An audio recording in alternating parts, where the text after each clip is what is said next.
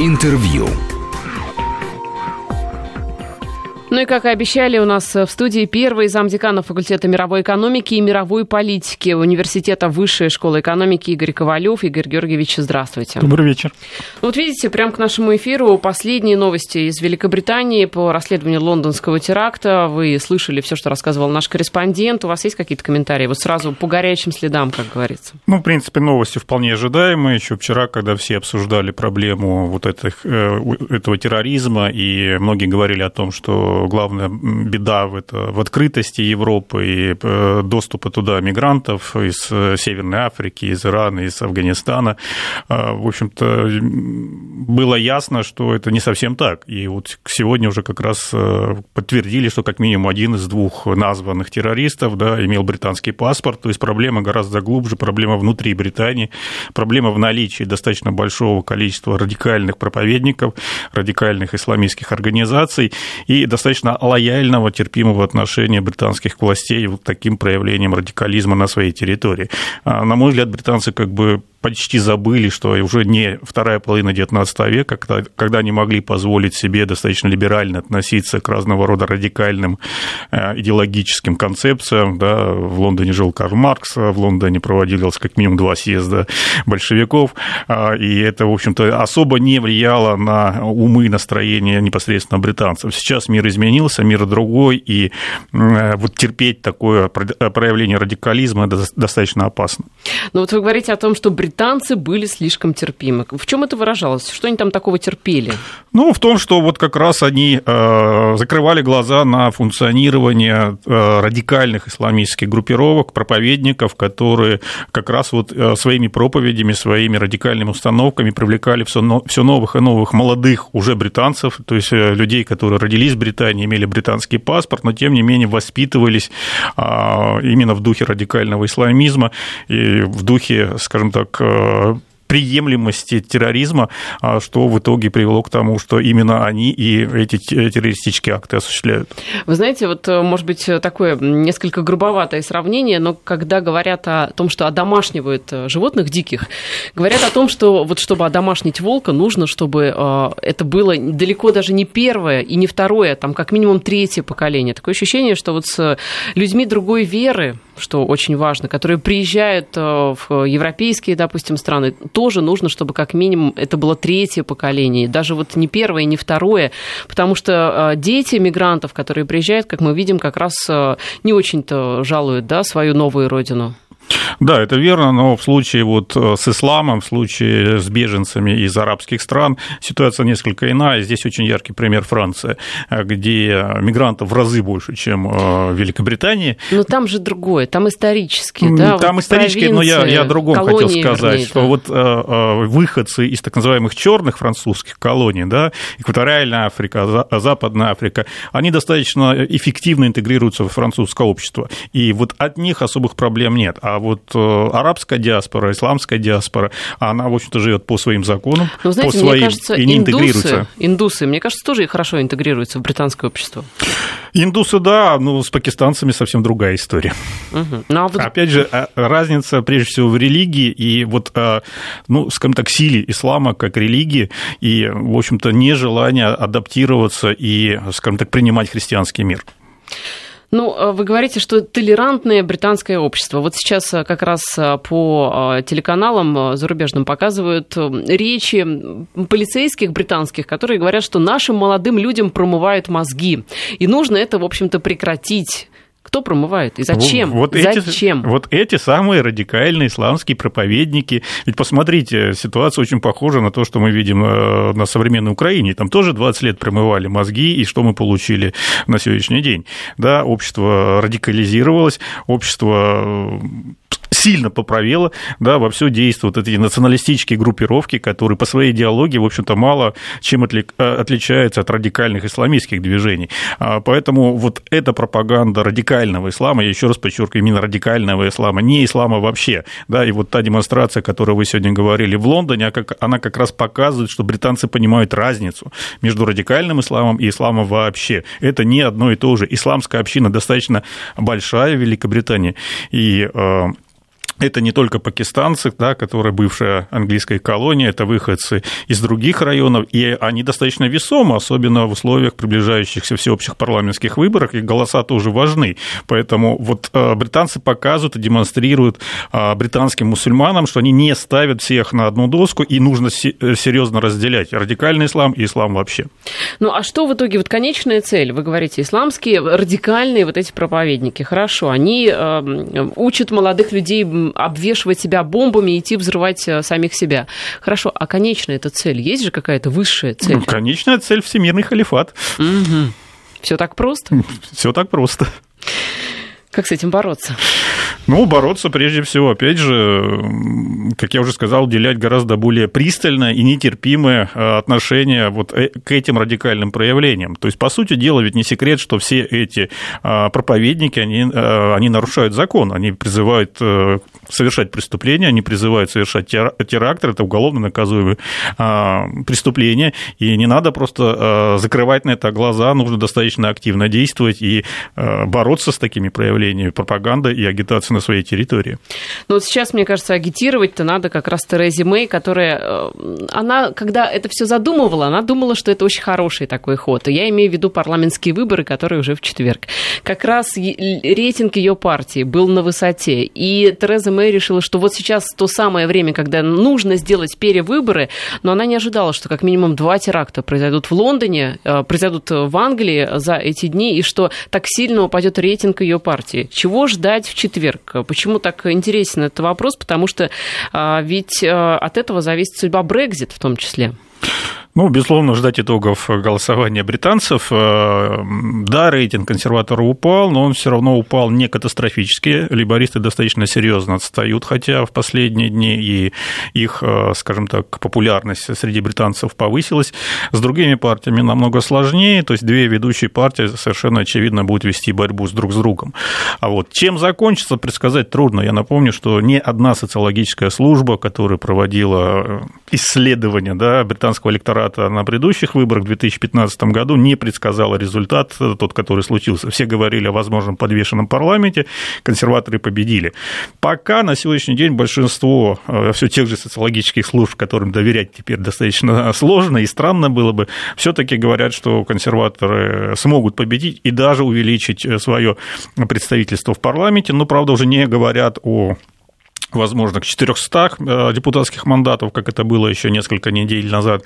Сейчас цифры разные, но серьезно поскромнее. Но все-таки большинство агентств э, прогнозируют, что консерваторы смогут э, увеличить свое представительство, а это означает, что они получат мандат на проведение Брекзита и, соответственно, приступят к выполнению вот, мнения народа, которое было высказано на плебисците.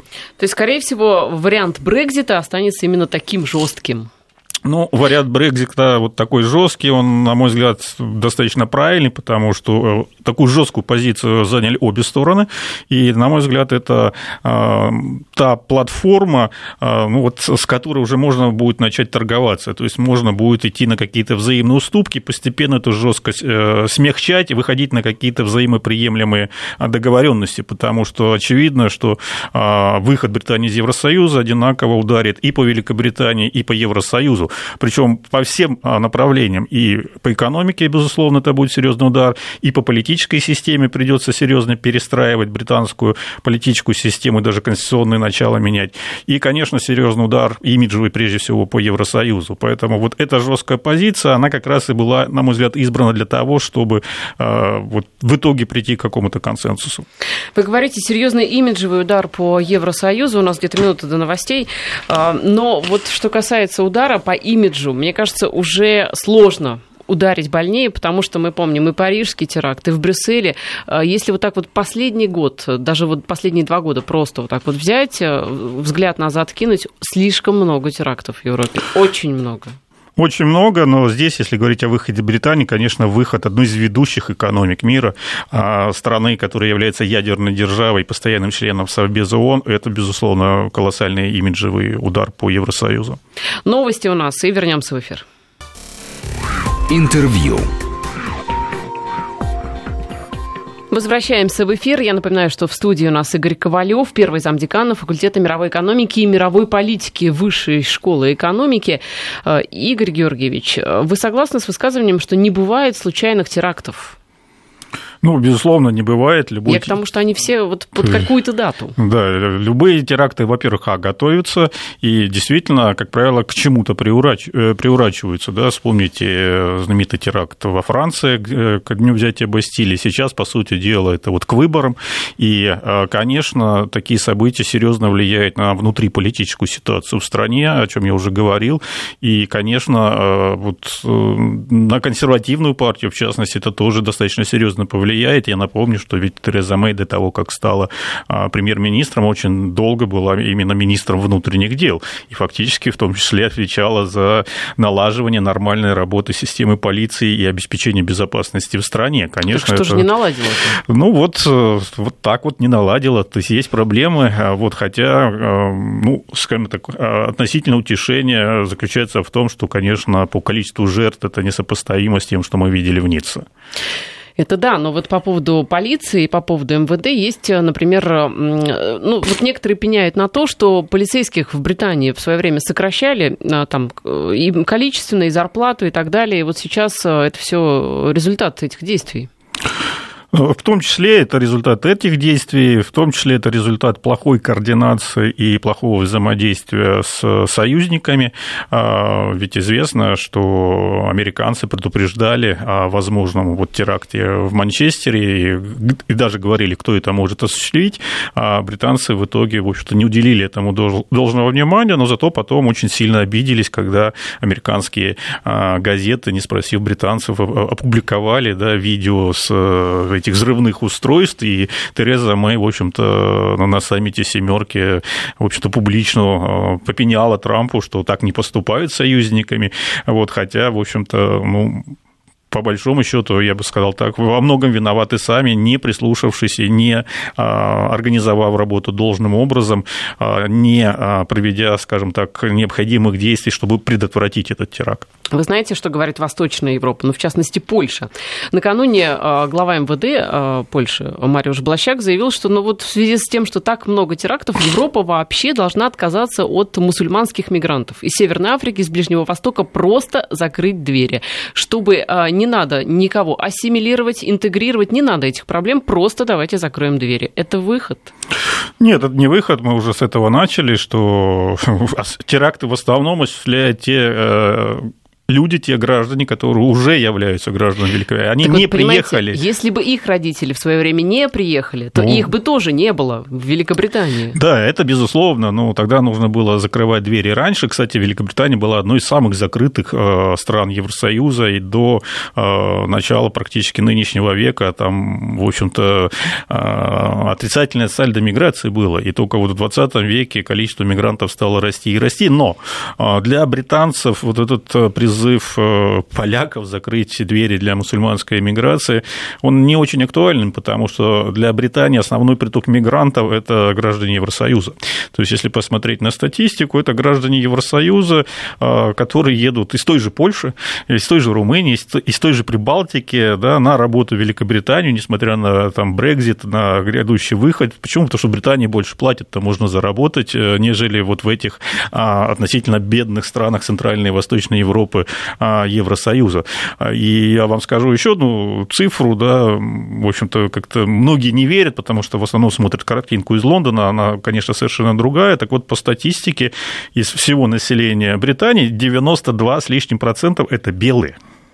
Это не э, да? То есть, если делить вот на две категории, ну, белые и не белые, то вот белые вы 92%. Имеете, вы имеете в виду белые, э, в смысле христиане, вы мусульман не считаете? Или как? Не, ну, безусловно, там есть и белые мусульмане, но понятно, что их э, меньшинство. Да? То есть, э, скажем так, сторонников ислама среди белого населения, да, тех же англичан, шотландцев, валийцев, минимум, да, их немного. Они есть, но их немного.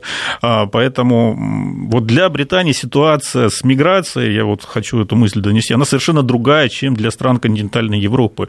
И рецепты, которые предлагает Польша, ну, я не думаю, что они особо актуальны для британцев. Они стремятся ограничить, в первую очередь, миграцию из стран Евросоюза. И я напомню, что Кэмерон, когда еще на, в преддверии референдума вел переговоры с Евросоюзом о новых условиях членства Британии в Евросоюзе, вот это был ключевой вопрос – ограничить свободный приток э, граждан Евросоюза, которые приезжают в Великобританию, не только отнимают работу у британцев, но еще претендуют на британские социальные пособия и становятся серьезной обузой для бюджета страны. Так британцы сами не хотят работать нигде.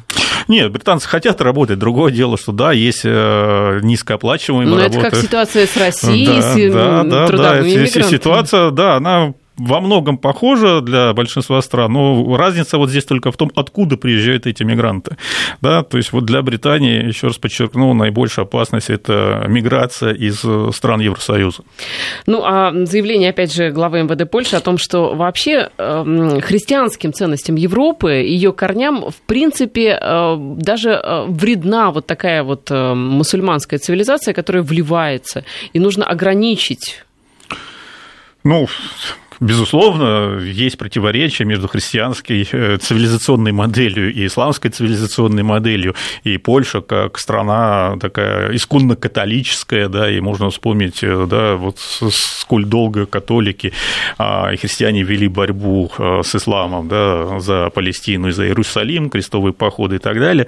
А вот. Но, с другой стороны, конечно, вот реализовать этот сценарий в современном мире невозможно. Как не закрывает двери как и границы, как не строить там стены и так далее, все равно миграция будет, а, ну, в силу того э, хотя бы, что она экономически обоснована. И от миграции есть не только колоссальные минусы, о чем да, сейчас все активно говорят, да, вот разные цивилизации, конфликт цивилизаций, а, потеря рабочих мест э, коренным населением, если так можно выразиться, да, преступность, терроризм и так далее, и так далее. Но, с другой стороны, стареющая Европа с низкой рождаемостью и так далее, она не может обеспечить необходимое количество трудовых ресурсов, что в свое время Германия а, активно призывала турок, да, и возила фактически на свою территорию вот эти вот тысячи и сотни тысяч гастарбайтеров от хорошей жизни, да потому что просто некому было работать, особенно, вот как вы правильно сказали, на низкооплачиваемых а, рабочих местах, где, в общем-то, немцы, да, имеющие хороший уровень образования и квалификации, просто не будут работать, даже если они станут безработными, да, то есть люди а, дорожат своей вот социальной нишей, своим социальным положением в обществе, и они не пойдут работать а, уборщиком да, или каким-нибудь чернорабочим, они лучше будут сидеть и получать пособие по безработице и ждать, когда а, наступит более выгодная экономическая конъюнктура, и они найдут работу, соответствующую их, их социальному уровню. Да скоро вообще всех роботы заменят. Вы же слышали это да, заявление на Питерском форуме, что пятницу скоро будет выходным, возможно, потому что ну, не надо так много работников. Так что но иммиграция отпадет может, проблема. Может быть, когда-то это и произойдет, но я не думаю, что это произойдет достаточно быстро, поэтому на наш век еще работы хватит. А, Игорь Георгиевич, но все-таки, что касается борьбы с терроризмом, что же вы предлагаете? Британии и вообще Европе просто превратиться в полицейское государство по аналогии с Израилем? Потому что пока вот а, только Израиль, мне кажется, эффективный пример действительно решения проблемы терроризма. Израиль – полицейское государство. Что вот Европе ну, делать? я вам скажу так, что большая часть э, государств э, современной Европы – это тоже полицейские государства. Здесь просто разница немножко в другом. А, они полицейские государства в том смысле, что там выработана а, уже в течение многих столетий правовая культура, да, и, и э, правила поведения граждан, соблюдение тех норм и законов, да, я имею в виду как вы выразились, коренных граждан, хотя в случае с Британией, кто там коренной, все когда-то приехали, даже англосаксы в свое время. А, так вот, если для коренных граждан, это правовая культура, правовые нормы, это уже устоявшийся на уровне вот инстинкта, да, правила поведения. Вот если висит знак скорость движения 40 км в час, все будут ехать 40, да, и Запорожец, и Феррари, а, то вот в отношении... Только не в России. Э, да, ну, мы же говорим про Европу. То вот для, а, скажем так, правовая культура в отношении вот этих мигрантов и, а, скажем, вот то, о чем я говорил, да, терпимость вот в рамках этой политики мультикультурализма, да, либеральных ценностей в отношении отношении казалось. Но они на них смотрели как, ну, это же вот, ну, они другие, это вот как наши братья меньше, мы их сейчас приручим, они обучатся, они станут как мы. Да, оно не получается. Здесь нужно вести совсем а, другую политику и а, проявлять вот такую жесткость правовую уже и в отношении, а, в том числе вот тех самых радикальных исламистов и проповедников, о которых я говорил в начале. Но жесткости это, кстати, никакой нет, потому что если в США, допустим, есть национальный центр борьбы с терроризмом, там 750 сотрудников, ну, на штаты немного, но в принципе нормально, да, чтобы хоть что-то что-то делать. А в Европе только задумались об этом. Они создали там маленький контртеррористический центр, это было, по-моему, в 2016 году. И, а, если я не ошибаюсь, э, со штатом э, в районе 50 человек. То есть вот, вот э, на всю Европу 50 человек. Ну, и на все Соединенные Штаты, вы совершенно правильно сказали, это недостаточная цифра, но Европа здесь, э, на мой взгляд, совершила достаточно серьезную ошибку, недооценив масштабы угроз. Они думали, что вот эти вот горячие точки, они далеко, их это не касается, они тут живут в сытой, хорошей атмосфере, да, они построили замечательную цивилизацию, да, у них они уже, открыли двери беженцам. У них, у них уже давно нет э, войн, да, они вот проявляют такой гуманизм, гуманизм, они открыли двери беженцам и политзаключенным, да, их э, вот обустраивают в этой жизни, и э, на мой взгляд, европейские политики, ну, просто неадекватно отреагировали. Недооценили. Недооценили, просто. неадекватно да, у нас отреагировали. Пауза и вернемся. Интервью. Мы возвращаемся в эфир. Я напоминаю, что у нас в студии Игорь Ковалев, первый замдекана факультета мировой экономики и мировой политики Высшей школы экономики. Вот, э, Игорь Георгиевич, вы говорили о том, что, возможно, ну, просто вот демократия, она так устроена, что не, не позволяет всем за всеми следить, что есть там определенная доля свободы, но есть, э, была статья в свое время, не очень давно, в Нью-Йорк Таймс, где говорилось о том, что, э, возможно, теракты в Европе были как раз имели целью а, столкнуть а, Европу а, к, как раз к тому, чтобы она отмела вот эти вот традиционные демократические ценности, то есть такая своеобразная месть радикалов за развязанную на их территории европейцами, в том числе войну, что, возможно, исламское государство именно этого и хочет. Конспирологическая да, версия? Я думаю, что конспирологическая и слишком э, заумная. Я бы сказал так, что для этого не нужно не устраивать никакие теракты и так далее. Целый ряд традиционных э, демократических ценностей, институтов и подходов, они и сами по себе в Европе отметаются. Да? Вот, например, я э, так могу предположить, что а, достаточно долго в Британии больше не будет референдумов, да, потому что еле-еле проскочили с Шотландии, да, и совсем не проскочили с референдумом по выходу из Евросоюза, да, а куда уж демократичнее, прямая демократия, да, да всеобщее волеизъявление граждан. Хотя здесь тоже есть вопрос, а насколько граждане а, образованы, квалифицированы и с полным пониманием всех возможных последствий, плюсов и минусов, да, могут голосовать и принимать решения по таким сложным сложнейшим вопросам а, современной экономики и политики.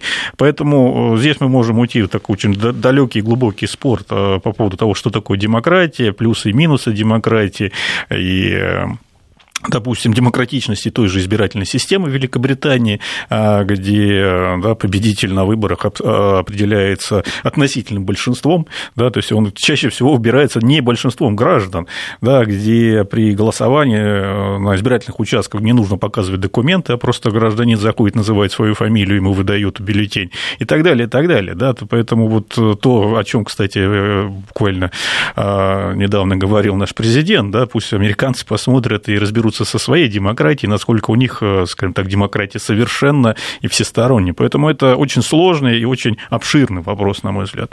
Вы знаете, еще есть точка зрения, что э, Европа просто должна принять как факт, что терроризм – это внутриевропейское явление. Все, терроризм в Европе есть. Это уже действительность, реальность. Кстати, вот э, слышали, наверное, перепалку мэра Лондона и Трампа, но такая она была заочная в социальных сетях. Мэр Лондона после терактов сказал, что граждане, мое предупреждение послание вам, да, будьте спокойны и бдительны, на что Трамп отреагировал. Семь человек погибших, а мэр Лондона призывает к спокойствию, и, в общем, все хорошо, говорит мэр Лондона. Кстати, примечательно, что Тереза Мэй вступилась как раз за мэра а, своей столицы. Она сказала, что он выполняет свои обязанности хорошо, так что не трогайте его. Несмотря на то, что да. он либорист, да.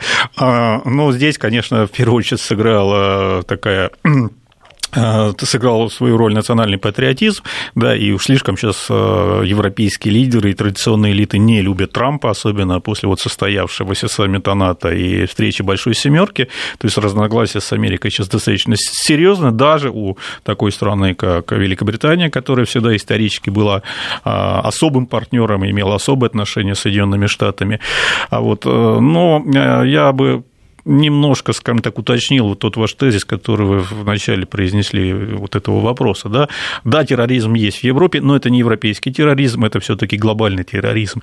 И здесь, конечно, нужно понимать э, ведущим политикам, что бороться с этим злом можно только действительно объединив усилия и скоординировав свои действия. Ни одно государство, даже такое мощное, как Соединенные Штаты, самостоятельно терроризм победить не сможет, да, потому что это вот одна из современных глобальных проблем наряду с с климатом, наряду там, с наркотрафиком и целым рядом других э, да, серьезных проблем, которые не знают границ и которые невозможно победить э, в одиночку. Скажите, а почему эти мигранты, они почему не едут в мусульманские страны? Вот мы сегодня говорили очень много о Катаре. Богатейшая страна, пожалуйста, принимай. Там, знаете, 20, 200 э, тысяч рабочих из Египта, значит, не хватает рабочих рук. Почему туда они не едут? Едут. В Саудовскую Аравию, допустим, почему не едут? Большая страна, там можно развернуть вернуться? Нет, страны Персидского залива, кстати, это один из крупнейших мировых центров э, привлечения мигрантов. Да, то есть э, редкий случай, когда развивающиеся ну, по своей формальной сути, да, то есть страны, не входящие в ОСР, да, относятся к развивающимся, являются центрами миграции. Да, это вот страны Персидского залива и, кстати, мы. Да, а мы тоже достаточно серьезные, э, привлекательные для мигрантов. Но к нам не едут все таки мигранты из... Э, нет, оттуда не едут, да. но из бывших э, постсоветских республик, да, так называемого постсоветского пространства сейчас едут достаточно активно, вы это прекрасно Потому что нет виз, только поэтому и едут даже когда есть визы, даже когда вот сейчас Украина планирует, да, серьезно, то есть фактически ввести визовый режим и ограничить э, приток граждан на российскую территорию, все равно будут ехать. А, будут ехать, нарушая законы, будут ехать нелегально, а, потому что, опять же, только здесь можно заработать и прокормить свои семьи. Да? Если нет работы, то люди, конечно, стремятся а, туда, где работа есть. Да? А безвизовый режим с Европы, он не дает права на работу, то есть все равно альтернативы нет, и все равно э, будут ехать к нам. Страны Персидского залива, Ближнего Востока, они привлекательны для мигрантов, опять же, из того же Пакистана, из того же Афганистана, которые работают да, на этих нефтеносных и газоносных месторождениях, на нефтехимических предприятиях, и в целом ряде небольших стран этого региона, в общем-то, они составляют основную долю занятых, да, в то время как местное население практически не работает и живет на так называемую сырьевую ренту, поэтому едут и туда. Ну, я как раз о тех мигрантах, э, тех стран, которых затронули войны, государств практически нет, там Ливия даже. Вот они куда едут? Такое ощущение, что все они уже в Европе давно. Ну, конечно, далеко не все в Европе, и, в общем-то, едут в разные страны, но тут, наверное, вопрос в другом, да, почему вот туда эти мигранты едут, но там нет этих проблем, да, то есть да. Нет, да, нет, почему? нет террора. Так почему в Саудовской Аравии нет одну террора? маленькую, но очень существенную деталь, это исламский мир. Они там живут в своей среде, они живут по своим законам, да, и, э, в общем-то, им там э, не надо противостоять другой цивилизации, не надо доказывать, что, э, в общем-то, они э, тоже имеют право на свою культуру, на свои традиции, на свою религию. Хорошо, тогда ответьте на вопрос, зачем ехать в ту цивилизацию, которой ты затем будешь противостоять, в которой тебе будет плохо, и с которой ты будешь бороться, взрывая себя, зачем? Они едут туда не потому, что им там будет плохо, они едут туда, потому что им там будет хорошо. Они едут на колоссальные социальные пособия, на возможность неплохо жить даже не работая, да, э, в той же Германии, допустим, э, э, и они едут, ну, скажем так, за, за лучшим будущим, при этом подспудно, подспудно осознавая, что, в принципе, они могут устроиться в этой новой для себя жизни, ну, по сути, не меняя привычный образ жизни, да, ведь не секрет, что в большинстве стран Европы они живут вот этими замкнутыми общинами, да, по своим законам и даже судами шариата, да, то есть это вот трудно вообще себе было представить, представить еще, там, не знаю, 50-100 лет назад, что в Европе, да, в целых там, крупных европейских ну, городах ну, гетто целые, будут да? целые районы, которые живут совершенно вот как э, да, у себя на родине, по своим исламским законам, по своим исламским традициям, ходят в хиджабах, да, совершает намаз, и, в общем-то, и при этом получает социальные пособия от приютивших их стран, да, то есть политика мультикультурализма побеждает, вот, и приносит свои плоды. У нас очень мало времени. А почему в Германии относительно спокойно, если вычесть теракты в Берлине? Ну, в Германии тоже не, не, не относительно спокойно, там просто не было таких масштабных терактов, да, ну, практически, ну, не то, что каждый день, но достаточно часто приходит, вот совсем недавно была информация о том, что афганец да, а, убил э, ребенка выходца из России, мать получила серьезное ранение. То есть постоянно это происходит, э, опять же, в тех центрах, которые существуют для переселенцев в Германии, эти преступления происходят. Пожелаем мира Европе. Спасибо. Я напоминаю, что в студии у нас был Игорь Ковалев, первый заместитель декана факультета мировой экономики и мировой политики Высшей школы экономики. Спасибо. Спасибо вам. Интервью.